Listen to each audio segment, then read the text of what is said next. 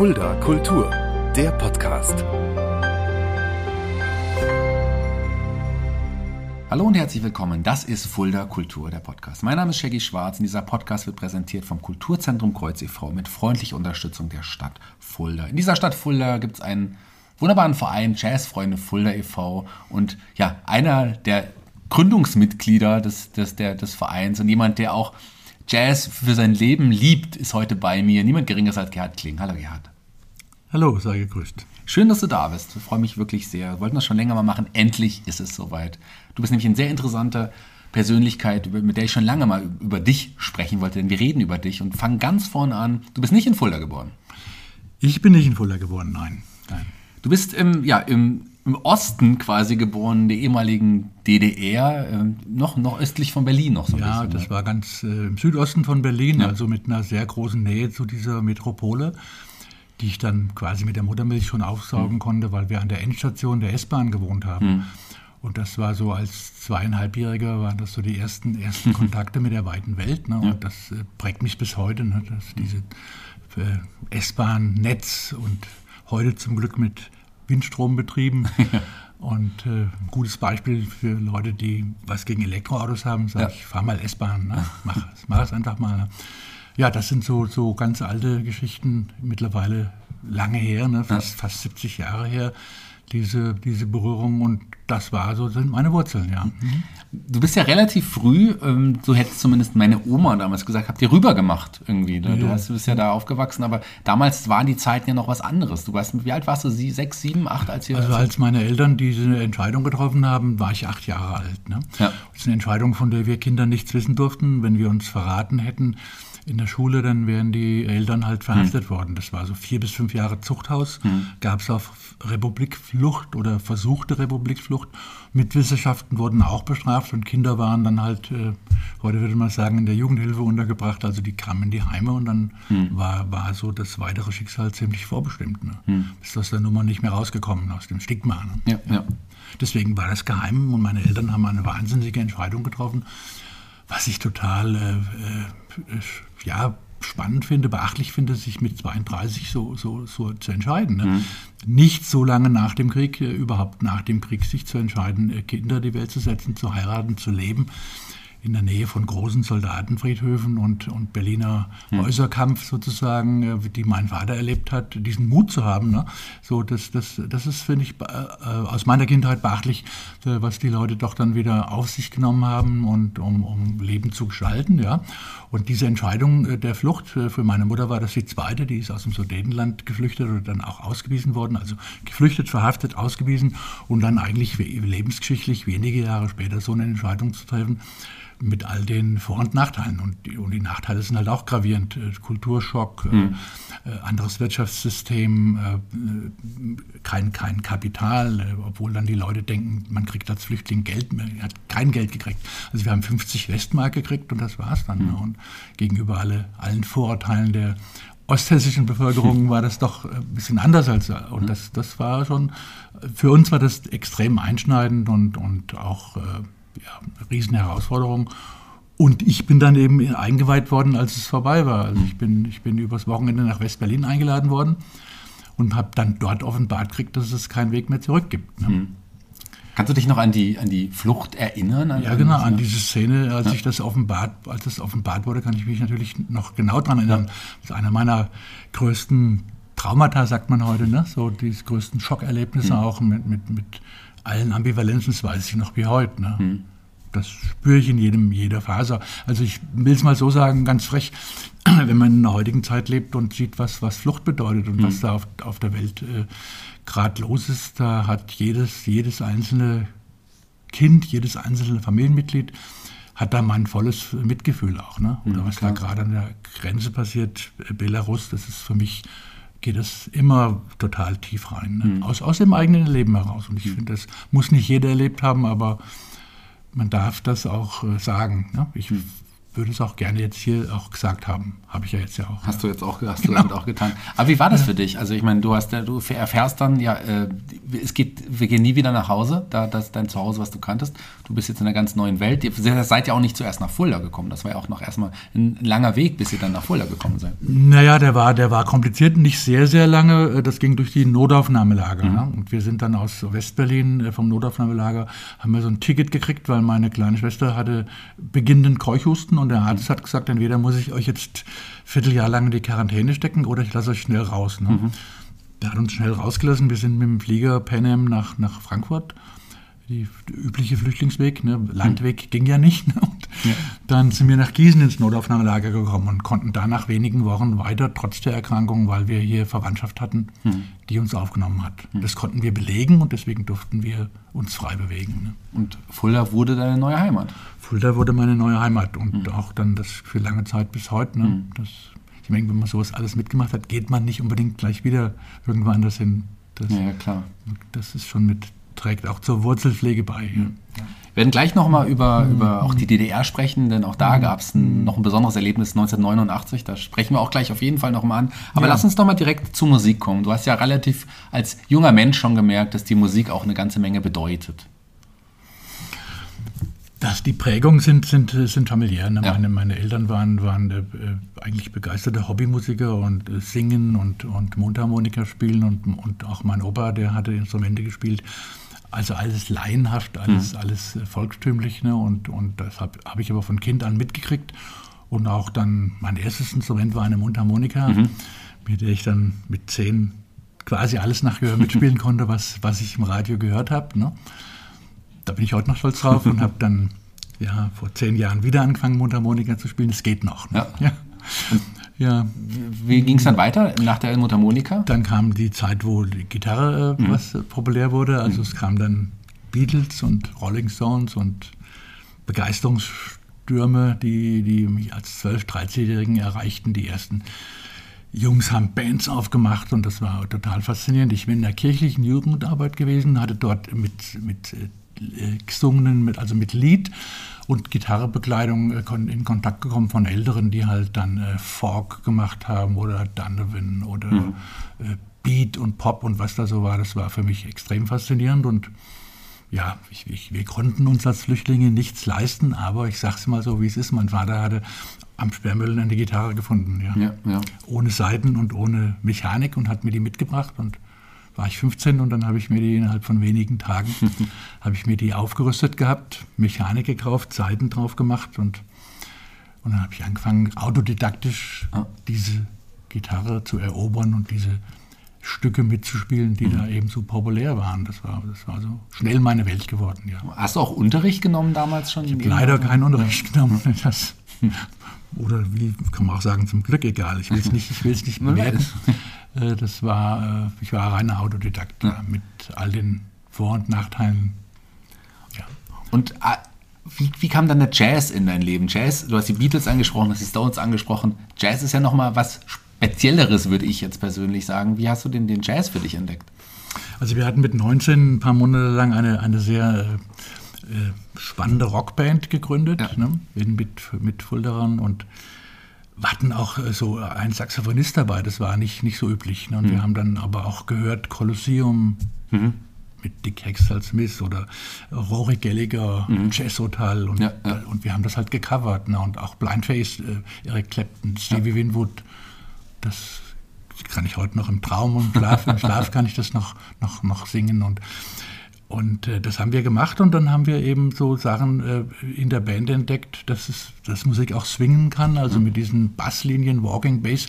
Das kam, äh, ich wusste nicht, dass es Jazz gibt, ne? mhm. das, aber ich wusste, dass es den Rory Gallagher okay. gibt, der, der ein paar Stücke hatte, die, die eben sich da angehaucht haben und ja. wir hatten einen unheimlich tollen Kumpel, mit dem ich heute wieder zusammen ab und zu musiziere. Nee, nicht ab und zu. Wir spielen in einem gemeinsamen Orchester wieder und der war sehr jung, der hat mit 16 äh, dann äh, Beatles-Stücke arrangiert, mhm. äh, We Can Work It Out als Jazz. Ne? Ah. Und ich wusste nicht, was es für Jazz-Formen gibt. Ja.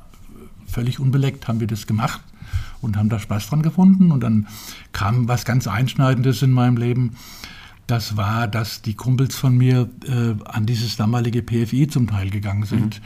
Das ist die heutige Fachhochschule und mhm. da wurden Fachlehrer ausgebildet. Fachlehrer, die musisch-technisch und unter anderem Musik, Musik unterrichtet haben und dann eben dort als Musiklehrer ausgebildet wurden. Und da kamen plötzlich Begegnungen. Äh, dann hat mein Kumpel der Winfried hat den Bardo, heute mhm. Bardo Henning, Michael Henning mhm. kennengelernt und äh, die hatten gemeinsam einen Dozenten, einen jungen Amerikaner, Stephen Burke, mhm. der auch in Fulda lebt und seither in Fulda lebt. Und der Stephen Burke, der hat später Leiter der Musikschule, der hat damals äh, Gruppenimprovisation mhm. gelehrt. Und so sind wir auf der, an der Hochschule zusammengefunden, in, in diesem, diesem musisch Interessierten. Ich habe was anderes gemacht, ich habe dann Sozialwesen studiert, mhm. aber wir haben natürlich in den Pausen musiziert. War ja, war ja dann keine Frage, dass wir uns jeden Tag gesehen haben dort an der, an der Hochschule und dann entweder in der Mensa saßen oder irgendwo im Musikbereich die Instrumente rausgeholt haben. Da habe ich meinen ersten Bass, meinen ersten eigenen Bass auch äh, erwerben können. Da war ein, ein Bass, der war kaputt gebrochen. Ja. Und bevor er weggeworfen wurde, hat ihn mir die Hochschule verkauft. Und den habe ich mir selber zusammengeflickt und hm. den habe ich heute noch. Du hast gesagt, du hast ja. Äh, soziale Arbeit, Sozialwesen ja, studiert. Ja. Ähm, hast du mit in der Zeit mit dem Gedanken gespielt, die Musik ist so toll, vielleicht mache ich das sogar hauptberuflich? Gab es das? Das war, da war, da war, zu, war ich zu ängstlich und zu mhm. bescheiden und zu wenig gebildet und zu wenig, äh, ja, da war halt an allen Ecken und Enden gefehlt. Da hätte ich mhm. Unterricht haben sollen vorher, das hatte ich nicht gehabt und das äh, war mir einfach zu risikoreich. Mhm. Ne? Und das Sozialwesen, das kam, kann ich ganz einfach sagen, durch, durch meine kirchliche Jugendarbeit, äh, mein, mein Mit, Mitmachen dort und das kam durch mein Zivi, Zivildiensterlebnis und dann habe ich mitgekriegt, dass, dass diese Fachrichtungen, dass die eben äh, eingerichtet wurden in Fulda. Mhm. Ich wusste nicht, was es ist, aber es, ich habe das Gefühl gehabt, das ist das Richtige. Mhm. Ja. Mit äh, Bardo Henning und, und Stephen Burke, den du gerade angesprochen hast, ja. hast du dann noch ein Ensemble gegründet. Äh, hattet ihr einen Namen? Wie?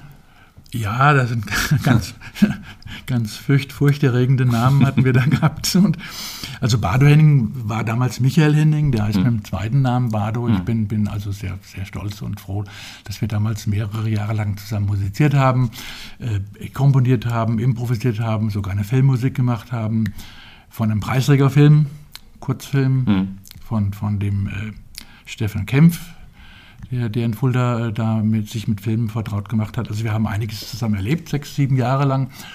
Und wir hatten einen, äh, einen Namen, der, das war eine Abwandlung von, von Musik, nämlich äh, äh Wortdreher, mhm. Misuk. Mhm. Und zwar Quabbelmisuk. Mhm. Das kam, hat der Bardo Henning irgendwo aus der Literatur gefischt gehabt. Mhm. Ich kann aber nicht sagen, wo er das her ob das von Bertolt Brecht war oder. Also es war Quabbelmisuk mhm. und das hat äh, ungefähr das ausgedrückt, was wir gemacht haben. Wir mhm. haben eben äh, ja, Collagen gemacht und Kompositionen gemacht und haben äh, improvisiert und haben da neue äh, Musik gemacht und haben dem, ja, in dieser Avantgarde-Zeit natürlich die Zuhörer äh, über Jahre hinweg mhm. äh, vom Jazz weggebracht, weil das war so unerträglich, was, was damals Avantgarde war. Wir haben diese europäischen Second Stream miterlebt, Alexander von Schlippenbach. Ja. Globe Unity Orchester, ich, wir haben 1976 mit Alexander von Schlippenbach zusammen auf einer Bühne bei einem Festival in Marburg gespielt und jetzt, so viele Jahre später, habe ich den Alexander von Schlippenbach über die Jazzfreunde in Kleinsassen zweimal schon, dreimal schon äh, konzertieren lassen. Der ist über 80. Mhm. Und das sind so ganz alte Geschichten, aber in den 70ern äh, war das halt sehr wild und das war ja nicht unbedingt harmonisch und schön zu hören. Also ich denke, mal frech gesagt, wir haben da auf äh, dem, dem, Jazz also äh, nicht nur genützt. Ne? Und, und, und wenn heute Zuhörer sagen, was, Jazz, oh Gott, das ist ja chaotisch. Ne? Das ist nicht chaotisch, aber es war mhm. damals oft wohl hm. Für Außenstehende war es damals sehr chaotisch.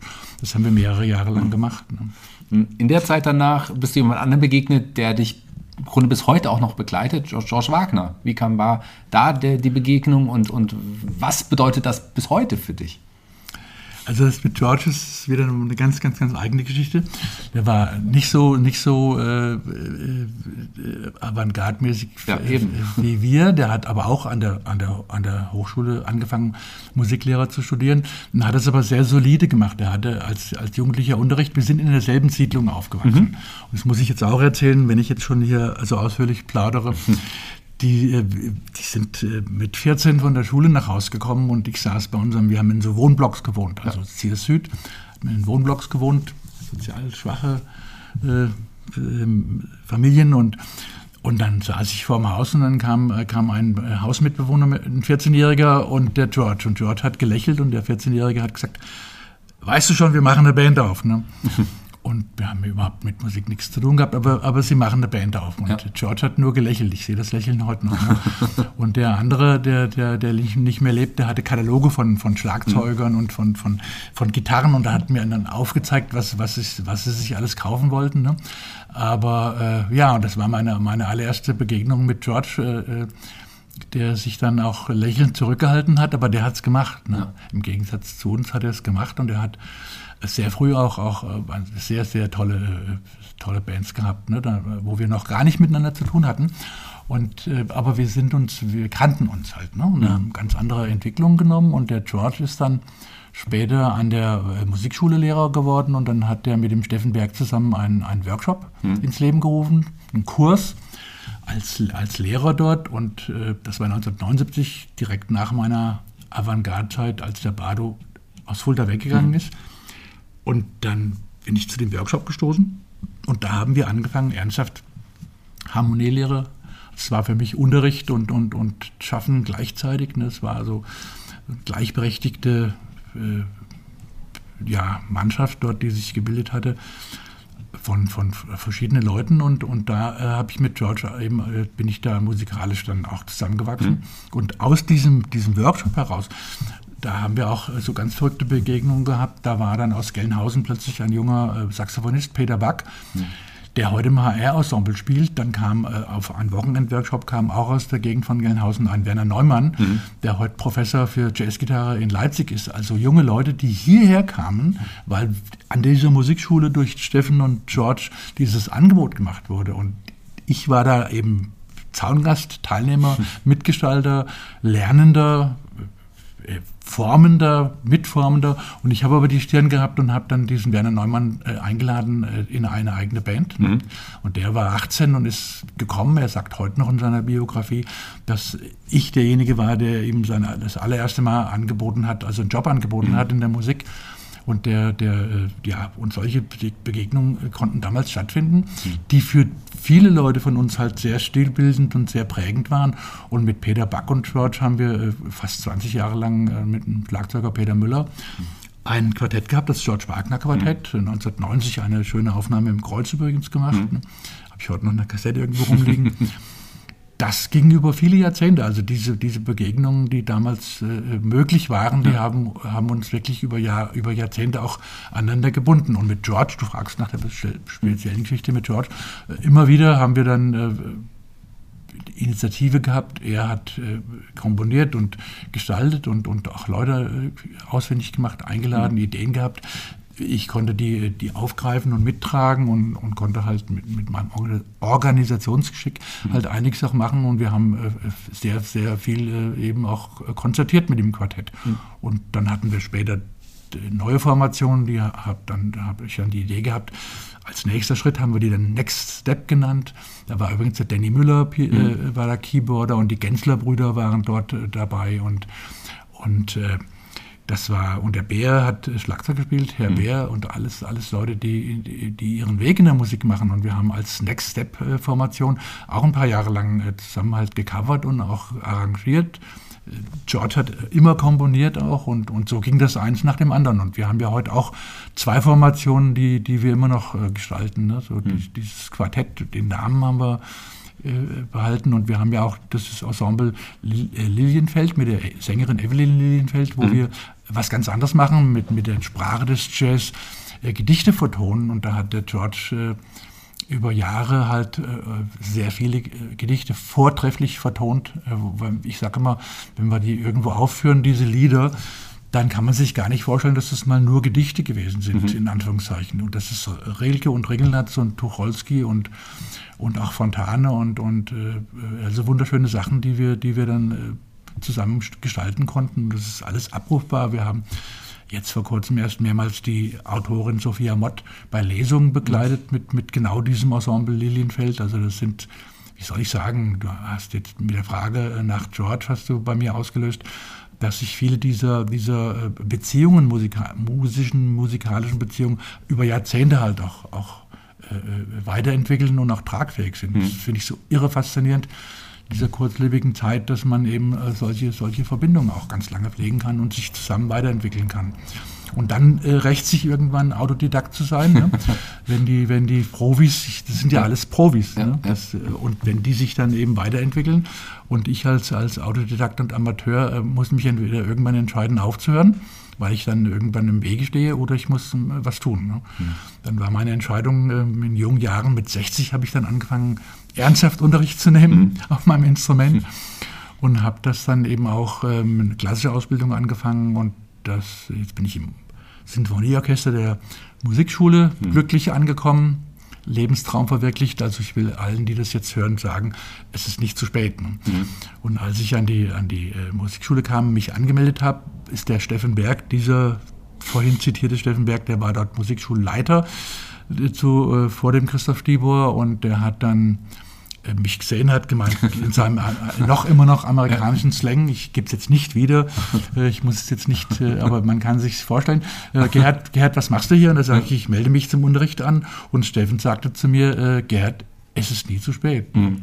Und es war vor zehn Jahren und ich bin glücklich, dass ich diese Entscheidung getroffen habe und mich da auch selber äh, technisch und, und auch musisch doch viel weiterentwickeln konnte. Ja, ja. Das glaube ich dir gerne. Bevor wir jetzt über die, über die Jazz-Freunde auch mal sprechen, über den ja. Verein, noch einen Namen möchte ich gerne noch erwähnen, und zwar ähm, Eckhard Liss. Auch das, äh, der hat eine be gewichtige Bedeutung in deinem Leben. Eckhard Liss, das ist ja spannend, dass du jetzt den Eckhard...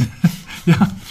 ja, Eckhard Liss, das ist äh, ein ganz quäliger äh, Zeitgenosse, ne? der, der hat eine Lehre gemacht in Fulda als Flötenbauer. Mhm.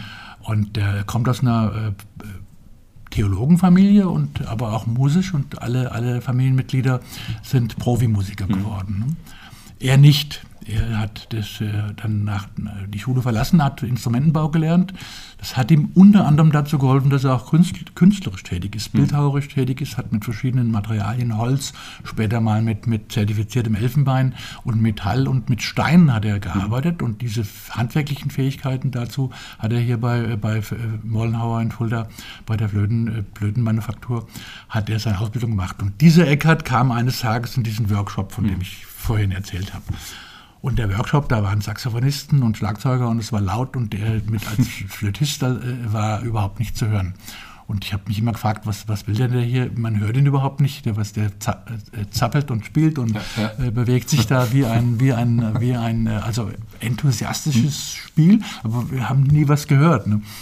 Und ich habe ihn eher, eher bedauert ne? ja. und ihn auch nicht gekannt. Und eines Tages waren die anderen nicht da. Hm.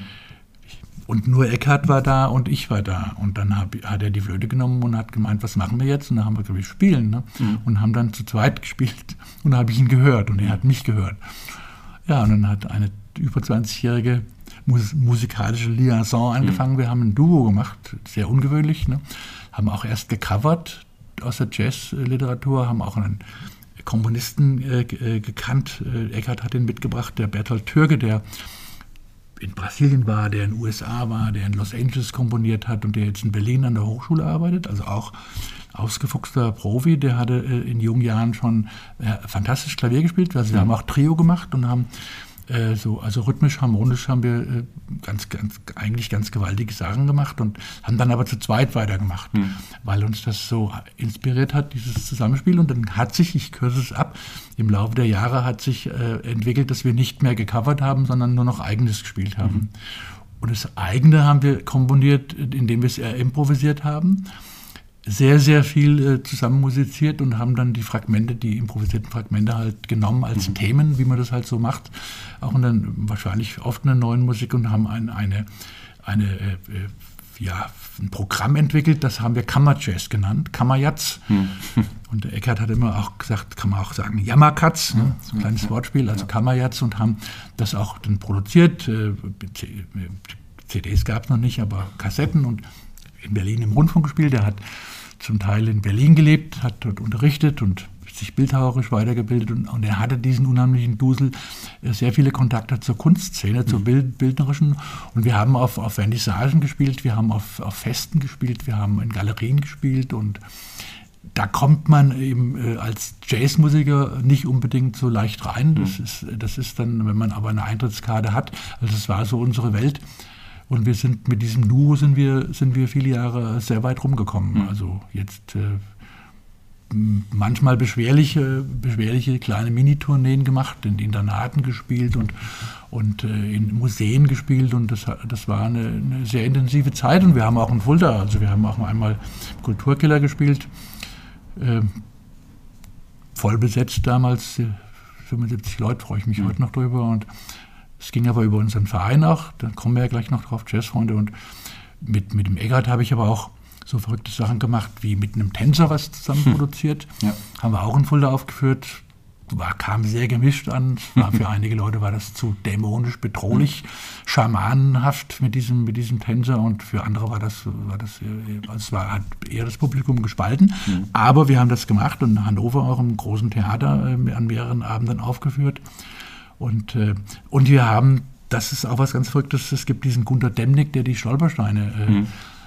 und der äh, Bildhauer und der hat äh, früher macht er jetzt vielleicht auch noch, der Gunter Demling hat Klangskulpturen gebaut, also große große Kunstwerke im Infraschallbereich, die vier Meter hohe, vier Meter hohe Röhrenwerke aus Pappmaché, also die sehen aus wie Riesensaxophone und die hat er mit Orgelgebläse hat er die angetrieben und hat mit, mit Bambus hat er Stimm, Stimmpfeifen und, und Mundstücke gebaut. Und die haben im Infraschallbereich extrem tiefe Töne äh, ausgesandt. Mhm. Es gibt, gibt, ja, gibt ja auch die Gerüchte, dass das äh, gesundheitsschädigend ist, also uns hat es nicht geschadet.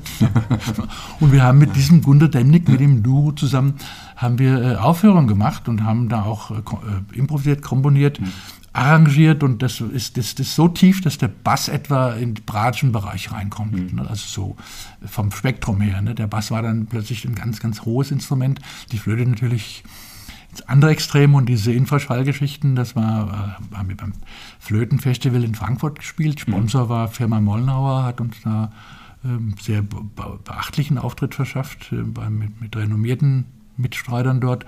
Und wir haben im Zentrum für Neue Musik in Dresden 1989 oder 1990 die auch direkt nach dem Mauerfall mit Gunter Demnig zusammen äh, mit, mit kleineren Objekten haben wir da auch eine sehr interessante Aufführung gemacht. Also dies, das mit dem, mit dem Eckhard Lisses hat, hat sehr exotisch schillernd uns in dermaßen verschiedene Welten reingebracht, äh, dass ich so musikalisch war das für mich ein Doppelleben ne? oder ein dreifaches Leben. Einmal in meinem Beruf und mit meiner Familie und einmal mit den mit George und den, den Modern Jazz Geschichten und dann diese ganz andere Welt mit dem Eckhard Liss. Äh, die, die, die, Welten haben sich auch nicht unbedingt begegnet. Ne? Das war, das war, äh, bin ich auf die Reise gegangen und wir haben mehrere Tage lang gearbeitet und dann bin ich wieder nach Hause gekommen. Das mhm. war, war extrem bereichernd ne, und auch extrem kreativ. Ne. Und mhm. wir haben zuletzt, wo wir dann, wo unsere Wege sich dann aus verschiedenen Gründen getrennt haben, ein Grund war, war, dass die Wiedervereinigung kam, also sein, sein äh, Geschäftsmodell in Berlin war vorbei. Ne? Mhm. Es kamen äh, Musiklehrer aus dem Osten, die für Viertel des, des, des, Stundenlohns gearbeitet haben. Er war seinen Job an der Musikschule los und hat dann in Hannover im Kunstbereich äh, was ganz anderes angefangen. Er ist Galerist und, und, und äh, Vereins, äh, also hat ein riesengroßes Gelände, wo er ständig Kunstveranstaltungen macht, also als Manager. Ne? Und dann war, und ich habe mich dann äh, meinem Beruf freiberuflich entwickelt. Das heißt, jeder war in seiner Kreativität ganz woanders. Mhm. Aber wir haben eine gute, gute Verbindung nach wie vor. Wir, wir sprechen miteinander, wir hören oder wir spielen auf irgendwelchen runden Geburtstagen, die wir selber dann uns kreieren. Und, und äh, ja, das war, das war äh, das war Eckhard Liss. Ne? Also das war, es ist, das ist Eckhard Liss, das war ja nicht. Und wir haben dann am Ende, äh, als wir es gemerkt haben, dass, dass die Zeit vorbei sein wird, haben wir in unserer Dorfkirche eine Aufnahme gemacht mit mhm. dem DAT-Rekorder und haben dort das, das, was wir damals gemacht haben, haben wir äh, wunderschön aufgenommen. Mit diesem Naturhall in einer leeren Kirche, zwei Tage lang dran gearbeitet und äh, wenn wir das nicht gemacht hätten, dann wäre das halt weg. Ne? Mhm. Ich, Musik ist immer weg. Also das muss ich jetzt an der Stelle auch mal sagen. Ich beneide immer die Maler, die. Das, ja, das, ja. was sie machen, bleibt. Oder, oder äh, Sixtinische Kapelle mhm. oder, oder äh, Marmorskulpturen. Ja. Und wenn wir einen Ton spielen, ist er eben weg, ne? in dem Moment, wo, wo gespielt wird. Ne? Und, aber gut. Das, das ist Eckhard Liss, wie du gesagt hast, das war euer Duo, aber du hast es geschafft, nicht einmal euren grandiosen Namen des Duos zu erwähnen. Das, äh, also wir haben angefangen und haben uns äh, schlicht ergreifend äh, für wenige Jahre Performance genannt, ja. weil das zu unserer Art gepasst hat. Aber wir, äh, Eckhard kam auf die tolle Idee, meinen Namen Klink ja. und seinen Namen Liss äh, zusammenzuführen, dann heißt es eben Kliss. Genau.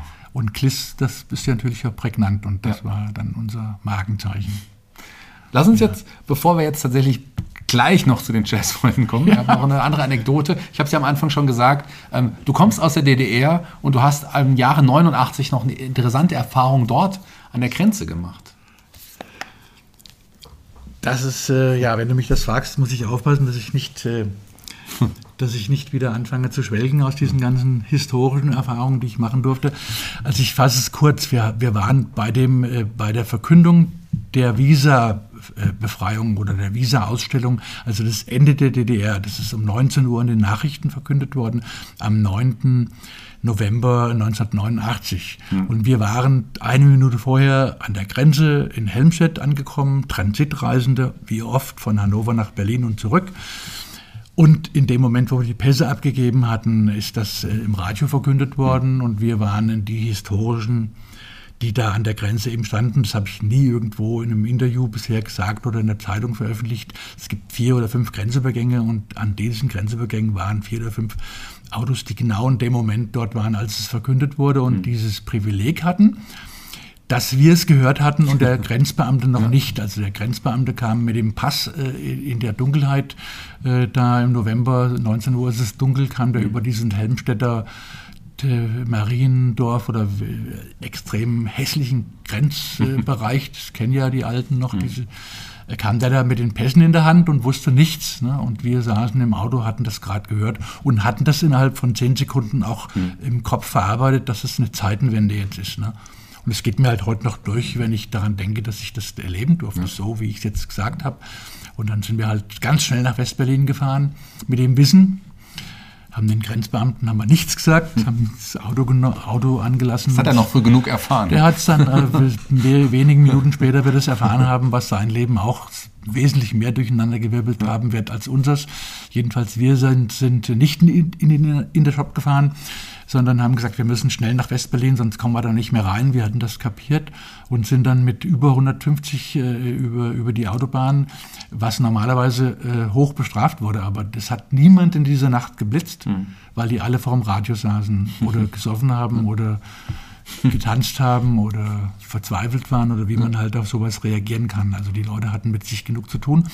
Und wir wurden nicht geblitzt. Wir sind in Berlin angekommen. Wir sind durch die wie auf Geisterhand bei Drei Linden äh, durch die völlig ausgestorbene Grenzlandschaft rein, während wenige Kilometer weiter im Checkpoint Charlie gerade das Tor gekippt mhm. ist.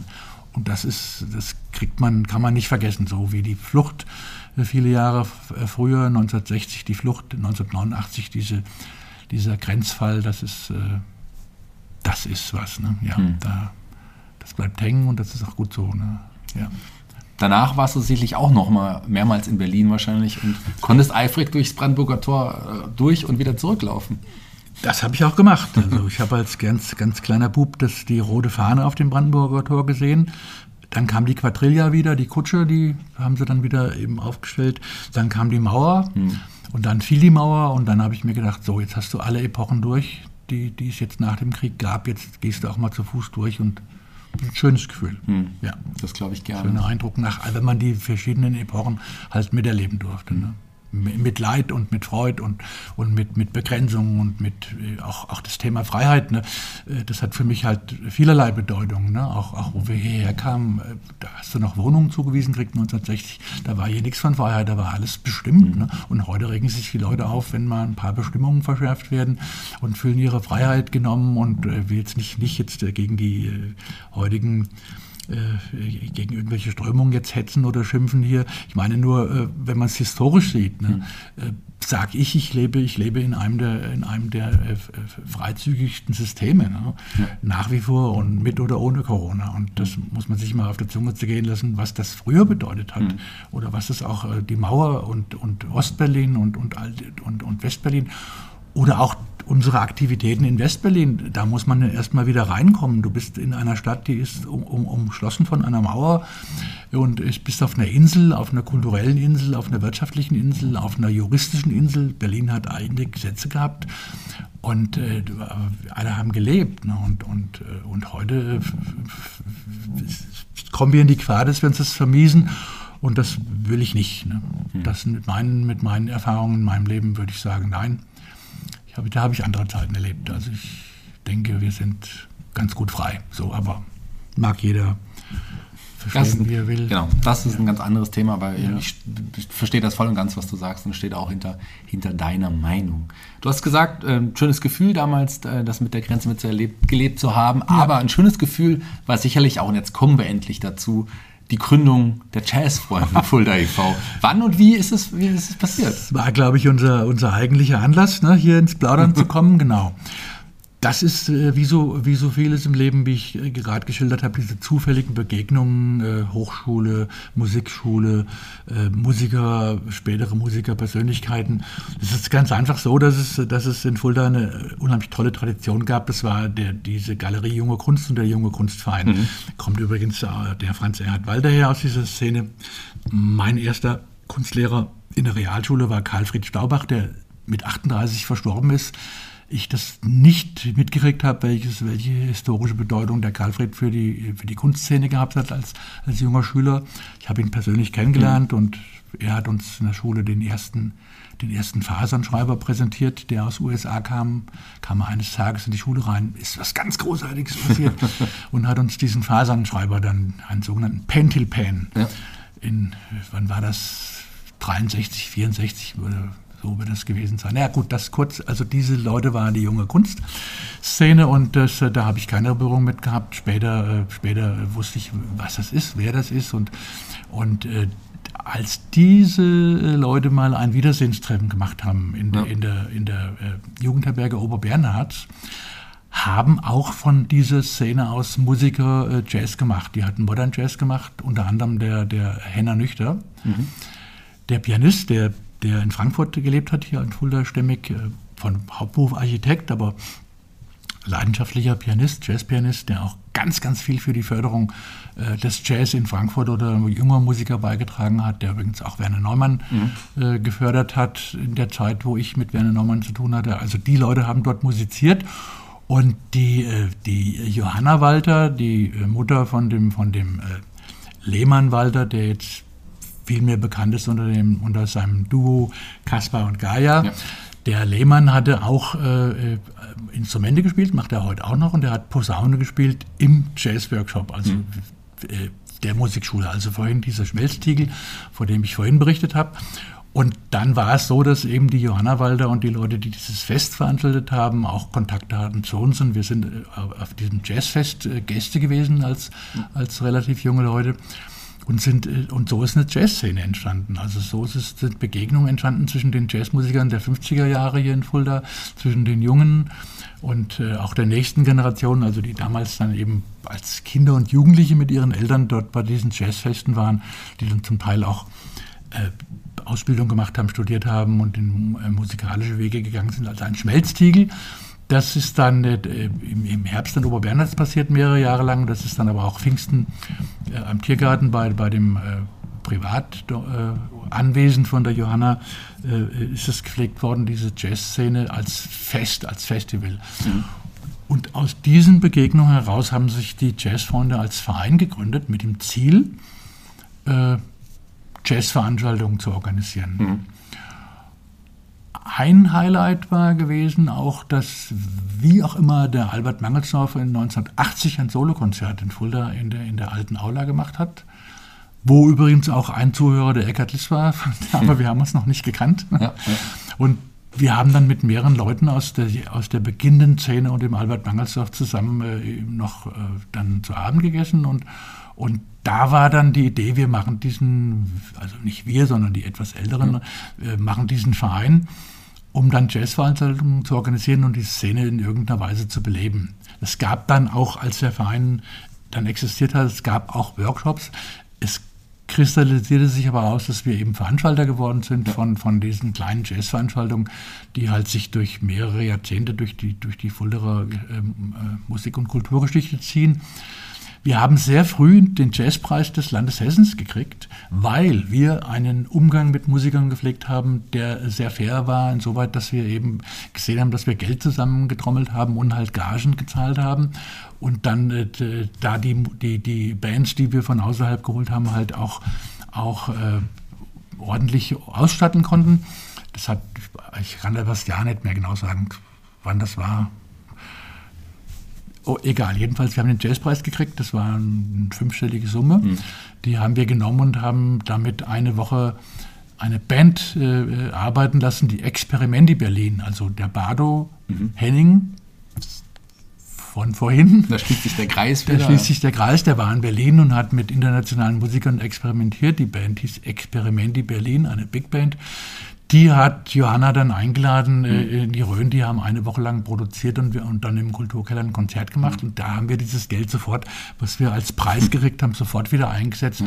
Und in dieser Experimente Berlin brauche ich jetzt, glaube ich, nicht erwähnen. Da sind halt namhafte, namhafte Leute drin, äh, jetzt Herbert Hellhund oder, mhm. oder mir würden noch einige Namen einfallen, äh, von, von renommierten Musikern, die da in Berlin zusammengefunden hatten. Mhm. Also es haben sich immer wieder Kristallisationspunkte ergeben, immer wieder Entwicklungen ergeben, immer wieder Inspirationen ergeben.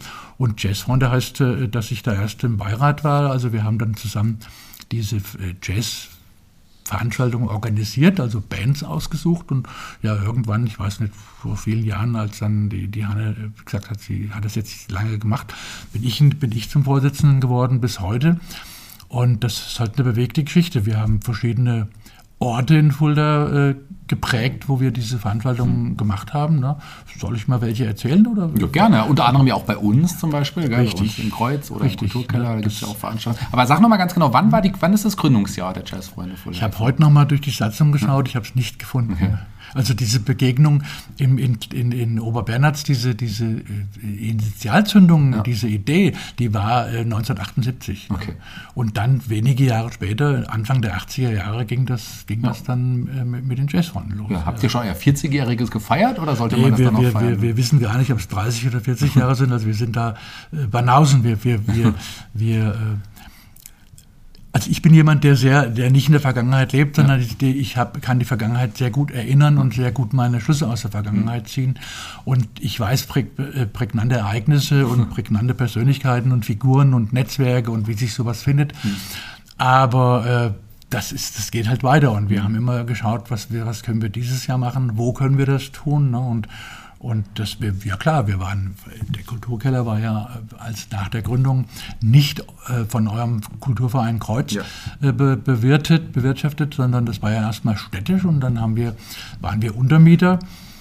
Wir sind äh, aber an verschiedenen anderen Orten auch gewesen. Wir haben eine Zeit lang haben wir in der Hauptbache damals was gemacht. Äh, wir haben im, im vor allen Dingen Café Flamme viele Jahre mhm. lang gemacht unter der damaligen äh, Pächterschaft. Also wir haben, wir haben dort im, im Flamme zum Beispiel zwei verschiedene Pächtergenerationen äh, belebt oder überlebt oder mitgestalten können, bis es da eben, in andere, äh, andere Verwendung für dieses, für dieses äh, für diesen Raum äh, zu einer anderen Verwendung gekommen ist. Das war wie immer bei unserem Jazz Personen Personenanzahlmäßig ist es halt eng, eng begrenzt, mhm. ne, wenn, aber das hat den Vorteil halt, wenn 60, 70 Leute kommen, ist es halt auch dann randvoll. Das kannst du mit größeren Sälen halt nicht machen, aber wir haben auch im, im ursprünglichen Kreuz mal, mal auch Begegnungen äh, organisieren können. Wir haben auch äh, in, bis heute in Kleinsassen im Sommer, über den Kultursommer, haben wir die, die Kunststation, diese, dieses Café oder auch die Galerieräume als, als Veranstaltungsorte so uns erschlossen. Wir haben seit äh, mehrere Epochen auch dieses Backstage. Das mhm. ist ja auch jetzt nun mal ein wichtiger Ort für uns geworden. Das war ja früher, äh, war das eine Gastronomie und die wurde dann auch als Gastronomie weiter gepflegt von, von, äh, von, von Leuten, äh, Musik, Musikschule Fortissimo oder Musikgeschäft Fortissimo, diese, diese Besitzer, die auch dem Jazz verbunden sind, die haben das zunächst kommerziell pflegen wollen und es ist immer so gewesen, dass das sich nicht trägt, dieses, hm. dieses kleine Lokal. Und dann ist es eben irgendwann äh, nicht mehr Jazz-Domizil gewesen und dann war, ist es aber so, dass es eben vor Jahren äh, der, der Musikschule Fortissimo halt äh, vermietet werden konnte als, als Gestaltungs- und Proberaum. Und, und das war so eine, so eine wichtige Geschichte, wo wir dann gesagt haben, wir machen da zusammen was draus. Wir mhm. nutzen das, nutzen das, äh, diese Einrichtung nutzen wir für diese, für diese kleine, als kleine Konzertbühne, als Club. Und das ist, bis, bis, bis es durch Corona eben erstmal gestoppt wurde, ist das jetzt unser, unser äh, ja, Domizil geworden. Mhm. Ne?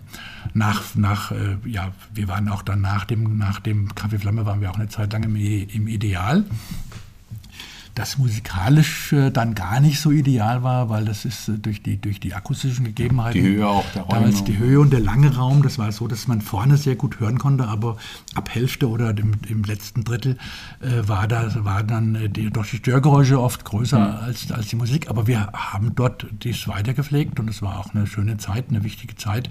Da kam halt auch Pächterwechsel und verschiedene äh, Epochen, das, das, aber das hat uns ja irgendwie nie, nie aus dem Sattel geworfen, sondern wir haben halt immer weitergemacht. Mhm. Ne?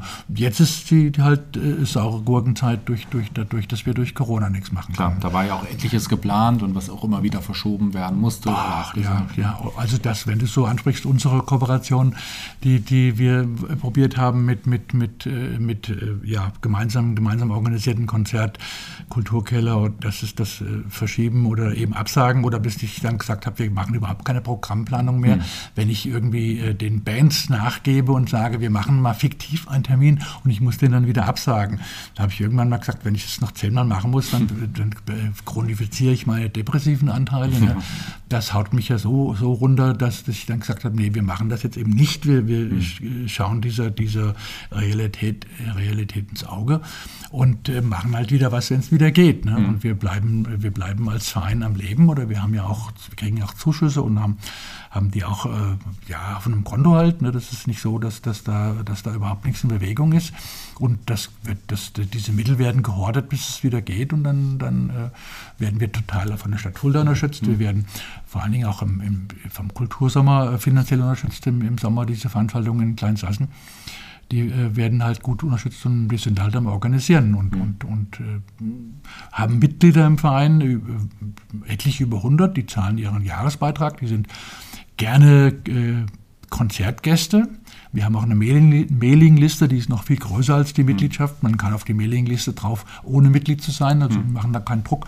Und über diese, dieses Mailing, über diese heutigen Netzwerke äh, kann man auch die Leute erreichen, die dann mhm. zu diesen Konzerten kommen. Und diese Netzwerke bestehen und die werden auch noch bestehen, wenn wir das, wenn wir das wieder machen dürfen. Ne? Ich würde jetzt, ja. Ich wollte gerade fragen, wie man den Kontakt zu euch findet, wie man euch unterstützen kann. Also wahrscheinlich ähm, einfach mal googeln www ähm, jazzfreunde-fulda.de oder wie erläutert eure Adresse? Ja. Jazzfreunde-fulda.de, das ja. ist die Website. Das ist immer, immer, die, immer die Frage, äh, war nie so meine Stärke, mich mit solchen, mit solchen Dingen mit solchen Dingen umzugehen. Wir haben immer Leute gehabt, die halt auch gestaltet oder aufgebaut ja. haben. Da kriegt man alles Aktuelle mit, da kriegt man auch mit, wie, äh, wie, wie, die, wie dieser Verein also strukturiert ist. Dann kann man auch äh, Mitglied werden, kann man natürlich auch, muss man nicht, kann man aber. Und mhm. dann kann man eben auch darin sehen, äh, ob es Programm gibt oder nicht. Ne? Die mhm. letzten Konzerte waren da eben äh, dann drin und auch, die, auch diese Vorverkaufsregelung, was halt durch, mit Corona extrem anstrengend war. Also drei Konzerte zu machen mit diesen ganzen Anmeldungen, und Geschichten und so weiter, das ist der, ist der blanke Horror. Aber es geht ja nicht nur uns so, das geht uns Kulturschaffenden ja alle so. Das wird irgendwann auch wieder anders werden. Also ich freue mich drauf, wenn man irgendwo einfach wieder hingehen kann, mhm. an die Abendkasse, legt sein Geld hin und geht rein und hört zu. Äh, Kooperationen habe ich noch vergessen äh, zu sagen, wenn, wenn ich sage, die Stadt Fulda unterstützt uns. Wir haben auch vor Corona mit der Stadt zusammen im Forum und äh, unterm Heiligkreuz und im, haben wir auch äh, ein bis zwei äh, Veranstaltungen im Jahr zusammen organisiert. Also wir haben den Vorschlag gemacht, wer da spielt. Mhm. Unter anderem mehrmals Bardo Henning natürlich mit verschiedenen Informationen. Also und dann hat die, das Kulturamt hat das dann eben organisiert und auch, auch äh, finanziell gemanagt. Das ist auch eine wichtige Kooperation. Mhm. Also wir kriegen nicht nur äh, Zuschüsse in Form von Geld, sondern eben auch eine Zusammenarbeit. das will ich auf jeden Fall noch erwähnen, dass das, das äh, hält uns auch mit äh, aufrecht, sage ich mal. Aber ansonsten ist es halt, ja, hm. mühsam, aber es geht über Jahrzehnte und es wird auch noch weitergehen. Ja, auch wenn quasi die grobe Corona-Problematik dann auch irgendwann beseitigt sein wird, auch dann geht es auf jeden Fall weiter mit den Jazzfreunden. Wir warten nur drauf ne? und, und äh, stehen in den Startlöchern. Auf unserer Liste von Bands, die hier gern spielen wollen, mhm. sind natürlich viele. Und ich möchte aber auch jetzt hier sagen, dass wir es ist so mischen, dass wir immer auch äh, Musiker mit Fulderer Wurzeln mhm. unterstützen und immer auch wieder einladen. Ne? Ob das jetzt, äh, äh, äh es gibt eine ganze Menge aber es gibt auch eben äh, ganz hervorragende Bassisten. Das hat mit mir nichts zu tun, mhm. sondern das hat was mit dem Wolfgang Harling zu tun, mhm. der viele Leute unterrichtet hat und auch so offensichtlich unterrichtet hat, dass aus denen was geworden ist. Also auch, auch eine Vernetzung. Mhm. Auch wenn der Wolfgang jetzt nicht so, nicht so direkt äh, mit uns äh, zusammenarbeitet schätzen wir uns, kennen wir uns, mhm. tauschen wir uns aus. Und aber der Wolfgang hat eben diese Schüler gehabt, die zum Beispiel heißen Reza Askari oder, mhm. oder Janni Schmidt oder mhm. mir würden noch einige einfallen. Äh, dann gibt es äh, Fulderer Wurzeln, Nico Seibold und Ah, jetzt aber bringt mich nicht um, wenn mir jetzt nicht alle einfallen. Ich habe mich jetzt da. Robert Wienröder vielleicht nochmal zu erwähnen. Robert, Robert Wienröder ja. ist ja auch, äh, ja gut, der macht, der macht seine ganz, ganz, ganz ureigene Entwicklung, ja. die auch total beachtenswert ist. Ich habe ihn ein paar Mal hören können mit, mit seinen Formationen. Das ist äh, ganz, hm. ganz äh, großartig, was da, was da passiert. Und ja, vielleicht ist es auch, und wenn du so ein Stichwort Robert gibst, ist, ist der Jazz heute ist eben auch zum Glück ganz anders, wie, wie, wie er jetzt für mich ist und war. Hm vor 20, 30 Jahren. Der Jazz ist, äh, wo ist der Jazz heute? Hm. In welchen in Metropolen hören die jungen Leute Jazz? Aber ist das Jazz oder ist das Hip-Hop oder ist das äh, ist es eine Fusion? Es gab immer äh, äh Epochen, wo man eben Rock, Jazz oder hm. Fusion und diese Dinge oder mit Funk.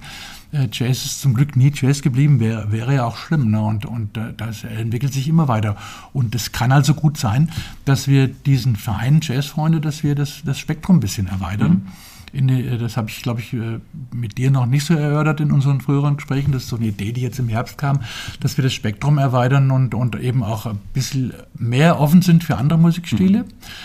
Und aber uns sagen, okay, was macht, was macht diese, diese Gemeinsamkeit dieser Musikstile aus? bis hin zu Songwritern oder, oder Blues. Das, die, die, Gemeinsamkeit ist, dass es eben so, ich würde es äh, vergleichen mit Kleinkunst, ne? mit, ja. mit Kabarett und Kleinkunstbereich. Äh, das wird, wird äh, mit wenigen Ausnahmefällen wie Michael Wolny oder Tingbal Trio oder so, mhm. es wird nicht die großen Bühnen bedienen und das müssen wir auch gar nicht. Es gibt ja Agenturen und es gibt euch auch, ihr macht äh, mutig äh, größere Sachen auch von ähm, eurem Kreuzkulturverein mhm. und dass wir halt so diese, diese kleinen Nischendinge bedienen, die, die eben nicht so massenwirksam sind, die ja Minderheiten ansprechen, aber eben doch sehr viel auch zum, zum, zur kulturellen Vielfalt beitragen können. Und das ist so unsere Aufgabe. Also das ist so, das, und das Spektrum kann man ja erweitern. Man kann ja auch sagen, dass wir dann äh, neue, neue Leute in den Vorstand holen oder äh, Gespräche mhm. laufen, wo wir, wo wir einfach das auf breitere Schultern stellen werden. Und mehr will ich jetzt im Moment noch gar nicht dazu sagen, aber äh, nach Corona wird das eben einen großen Knall tun. Mhm. Und dann wird Kultur gemacht, ne? das ist gar keine Frage. Ich bin gespannt. Ja. Die Jazzfreunde haben auf jeden Fall sehr viel beigetragen zur kulturellen Vielfalt in Fulda. Du auch im Besonderen natürlich. Und du hast heute auch sehr viel beigetragen zu einem sehr informativen Podcast. Vielen Dank, dass du die Zeit genommen hast, lieber Gerhard. Dankeschön. Ja, ich, ich äh, möchte mich dann auch mit Dank verabschieden. Ne? Das war, war für mich jetzt äh, überraschend und, und auch äh, in, in, der Vorbereitung hier, dass ich denke, okay, manchmal mache ich mehr für, mehr für die Jazzfreunde, äh, als dass ich jetzt mich um die eigenen Kombos kümmere. Äh, das ist so, so, äh, dass ich das enthusiastisch eben auch mache als Kulturschaffender. Mhm. Und mitunter ist es aber auch wichtig, dass ich meine eigenen musischen Aktivitäten halt pflege und in, in diesem Spannungsfeld äh, geht es halt für mich, äh, wird es auch weitergehen. Ne? Und auch äh, wenn ich jetzt das, die, die, äh, na, die nächsten zehn, den nächsten Lebensabschnitt mhm. äh, erreicht habe, ich denke, jetzt beschäftige ich mich sehr damit, was mache ich eigentlich zwischen 70 und 80. Mhm. Und wenn ich überlege, was ich zwischen 50 und 60 gemacht habe und zwischen 60 und 70, da fällt mir einiges ein und, und dass ich das hier mal so aussprechen darf, äh, das, das gibt mir natürlich auch Flügel. Also ich bedanke mich total für die Einladung, äh, weil es ist total motivierend und überhaupt unser Kontakt wir sprechen nicht so oft miteinander, aber wenn es Begegnungen gab, dann waren die immer total erfrischend für mich, finde ich. Und da, deswegen habe ich mich auch sehr gefreut, dass ich hier sein darf. Ja, danke schön. Und vielen, vielen Dank auch für die lieben Worte. Aber bevor du dich auch final verabschiedest, noch ein, zwei Sachen. Denn jeder Gast hier bei Fulda Kultur darf sich einen Song aussuchen für unsere Spotify-Musikliste. Und lass mich raten, du hast dir bestimmt was Jazziges ausgesucht, oder? Das ist richtig. Und äh, soll ich jetzt schon verraten? Ja, verrat's uns. Also ich dann äh, ausgesucht, ich hätte jetzt irgendwas ganz Modernes nehmen können ja. oder irgendwas äh, ganz zeitgemäßes und zukunftsweisendes. Ja, ich nehme was zukunftsweisendes aus den 60er Jahren mhm. von John Coltrane. Und dann habe ich erst geliebäugelt mit, mit äh, A Love Supreme. Mhm. Das ist so ein modale, modales Meisterwerk. Äh, modal, also mit wenigen Harmonien mhm. und sehr weitgreifenden äh, äh, harmonisch-rhythmischen Verschiebungen. Nein, das habe ich nicht gemacht. Ich habe die Guine Steps genommen. Mhm. Guine Steps ist halt äh, harmonisch sehr ausgefuchst. Das ist ein Rhythm Change, eine, eine, eine, eine äh, mo damals moderne Spielweise, die nach dem Bebop dann kam, Hardbop kam, äh, kam eben John Coltrane so als Erneuerer und Wegbereiter dieses, dieser modernen Geschichte. Mhm. Also so Wendepunkte. Auf der einen Seite gab es dann die Beatles und die Stones die dann auch ganz viel äh, eben gemacht haben mit der Welt ne, und mit der musikalischen Welt. Und ich genieße das heute noch, leidenschaftlicher Fan. Aber es, äh, im Jazz ging es auch weiter und da ist Guine Steps von John mhm. Coltrane ist das, was ich, was ich jetzt heute wünschen würde, äh, dass sich das jeder mal antut, was damals die Jungs auf die Beine gestellt haben. Ja. Auf jeden Fall eine Bereicherung für unsere Playliste. Du warst eine Bereicherung für unseren Podcast. Vielen Dank nochmal. Ich bin raus für heute und die Abschlussworte gehören dir. Du darfst dich von unseren Hörern verabschieden. Ja, und jetzt habe ich mich bei dir schon bedankt und bevor ich mich jetzt bei den Hörern bedanke, möchte ich einfach nochmal ein paar Leute erwähnen und mich bei denen bedanken, die zum Teil jetzt in der, in der Stunde schon vorkamen, zum Teil aber auch noch äh, um, die, um mich drumherum und das ganze Netzwerk drumherum sehr wichtig sind.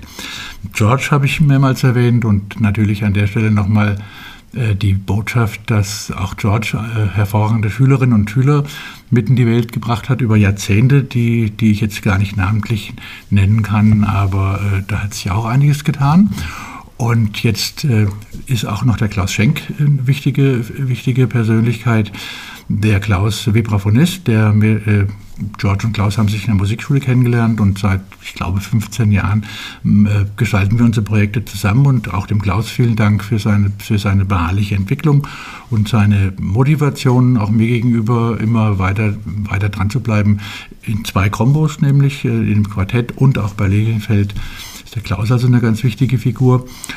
Und äh, ja, Dank natürlich jetzt äh, ganz am Ende an die Mitstreiter bei den Jazzrunden, von den Jazzrunden. Das ist ja nicht nur die Johanna Walder und, und ähm, meine Person, sondern das war über lange Jahre und ist es immer noch bei Bedarf der Uli Tümmler. Also dem Uli auch vielen Dank und aktuell dem Vorstandsmitgliedern, die Anka Hirsch, die äh, Musikerin, Regisseurin und sehr engagierte Kulturschaffende aus äh, Schloss Eisenbach bei Lauterbach. Und äh, Dank an Elvira, Elvira Schulenberg, die Organisation Krasse Buchführung, also diese ganzen äh, nicht so ganz beliebten Dinge, aber sehr, sehr solide und sehr ordentlich über, über Jahre schon verwaltet. Und ohne die beiden äh, ging auch überhaupt nichts.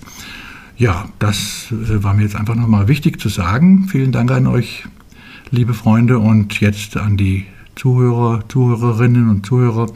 Äh, tausend Dank, dass ihr euch die Zeit genommen habt und dann hoffentlich inspiriert seid, äh, mal reinzuschauen, mal vorbeizuschauen, uns zu unterstützen durch Konzertbesuche und wie das auch immer so gehen kann. Ja, vielen Dank und tschüss, der Gerhard Klink.